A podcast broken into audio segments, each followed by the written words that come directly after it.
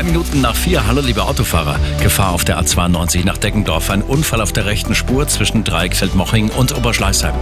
Westumfahrung nach Lindau. Am Tunnel Allach noch das Pannenfahrzeug. Außerdem zwischen Neuherberg und Allach sieben Kilometer. Viertelstunde länger. Viertelstunde auch. Im Zeitverzug sind Sie auf der B471 Oberschleißheim Richtung FFB. Hier dichter Verkehr zwischen Dachau Mitte und Dachau Fürstenfeldbruck.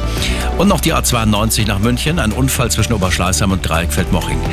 Öffentlicher Nahverkehr. S7 Wolfertshausen. Strecke ist gesperrt worden. Da sind immer noch Gegenstände auf den Schienen. Ersatzverkehr wird eingerichtet. Wir halten Sie auf dem Laufenden. Der Verkehr präsentiert von Kirschwerk